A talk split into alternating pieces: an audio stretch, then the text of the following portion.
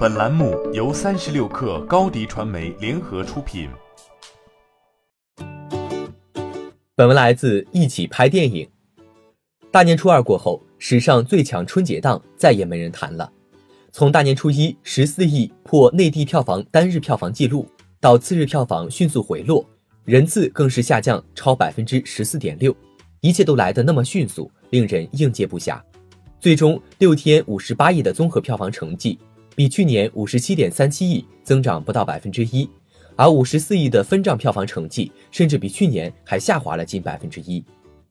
毫无疑问，近日业内关于春节档电影大盘不如预期的主要原因分析，呼声最大的就是票价的大幅提高。今年大年初一的票价比之前上升了整整六元，上涨百分之十五点三，而这仅仅是影城结算价格的上涨幅度。根据不少普通观众反映，不少影城的实际票价涨幅甚至超过了百分之三十。虽然从大年初二开始，各影城的票价得到了一定的下调，但不少观众对于今年春节档高票价的惯性思维已经保持，这无疑对未来一段时间的大盘都会造成不小的影响。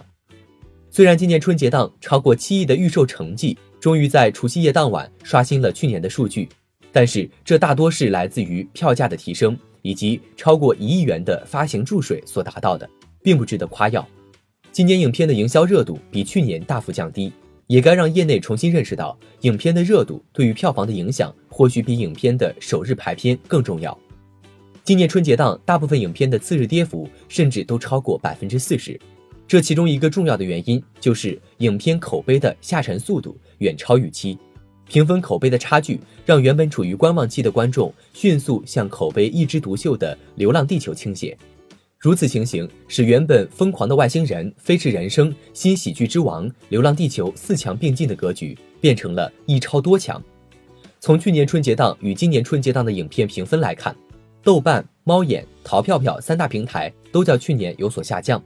即便《流浪地球》票房大幅超出业界的预期，但是根据目前的票房走势来看，也很难超过《战狼二》五十六亿的票房成绩，难以补偿因为其他影片因口碑不如预期而造成的大盘空缺。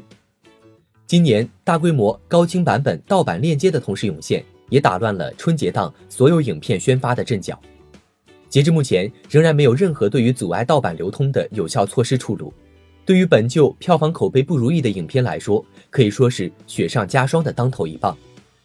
令院线担忧的是。在暑期档到来之前，内地影视缺乏超过五亿的大体量国产片注释，而进口片方面也显得冷热不均。《复仇者联盟四》《大侦探皮卡丘》《哥斯拉二》等大热影片多聚集在五六月份，也导致了三四月的票房较冷。本该挽救影视寒冬的春节档，只有四分之一的影片的片方坐稳了收益。上半年大盘较去年也会百分百下跌，而放眼全年。似乎二零一九年度六百亿的历史关卡比去年要更难了。欢迎添加小课微信，微信 ID 是 s u p e r 三六 k 二 super 三十六课，加入我们的课友群，一起交流成长吧。高迪传媒，我们制造影响力。商务合作，请关注公众号高迪传媒。